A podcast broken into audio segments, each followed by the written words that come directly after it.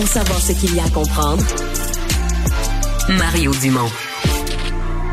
Il y a bien du monde qui c'est le bordel dans leur garage, hein? Hey, Moi, c'est le bordel. J'ai de la misère. Je fais le ménage de mon garage, ça finit toujours par revenir le bordel. Ouais, puis il y a toujours des choses qui s'accumulent. Quelque chose tu mets sur une étagère, puis après ça, tu mets quelque tu chose tombes sur des affaires que tu veux pas, tu trouves plus l'outil que tu cherches. Ouais, puis là, sur le coup, tu dis, ah, je vais vendre ça maintenant. Tu le remets dans le coin, puis ça prend la poussière pour un autre 5 ans. Ouais. Ouais, c'est le cas pour beaucoup de gens, Mario, et particulièrement pour un individu de l'État de Washington aux États-Unis, dans la ville de Bellevue, euh, qui est juste l'autre côté là, de Seattle, l'autre côté du lac.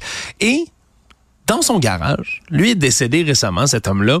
On a trouvé un objet assez inusité. Merci. là. La personne qui est venue pour prendre possession de tout ça, ben, il a trouvé dans le garage un gros objet de métal, une espèce de cylindre tout rouillé, qui avait l'air d'être là depuis un bon moment et qui finalement a fini par ben, appeler la police parce qu'il s'est rendu compte que ça avait la forme d'un missile, ce qu'il y avait dans son garage. C'est toujours pratique. Et c'était effectivement une roquette, mais une très grosse roquette. là. C'est plus gros qu'un être humain. C'est quand même là, relativement massif.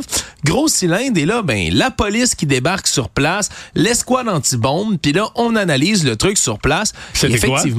C'est bel et bien une roquette. Non, ça, je le comprends, mais j'ai mal posé ma question, mais c'est une coquette de quelle guerre, de quelle époque, de quelle. euh, C'est- C'est une roquette, là, heureusement, dans le cas qui nous intéresse, elle n'avait pas de pointe là, chargée au bout. Et une chance, parce que ce qui allait au bout de ça, Mario, l'ogive, c'est pas une ogive conventionnelle, c'est un missile nucléaire.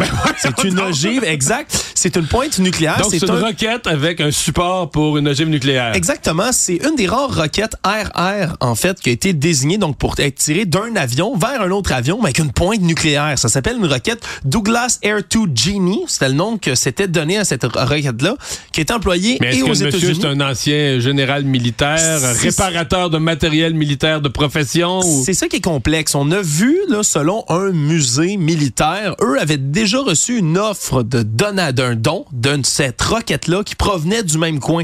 Donc, ils se disent, c'est peut-être quelqu'un qui l'avait trouvé, tentait de la restaurer pour l'offrir par la suite à un musée militaire. Et là, sur place, heureusement, pas de pointe nucléaire dans le bout, non, pas de carburant non plus dans la roquette, ce qui fait en sorte que ben c'est pas un contenu dangereux.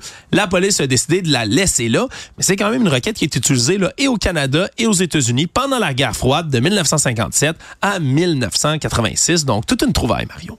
Merci, Alexandre.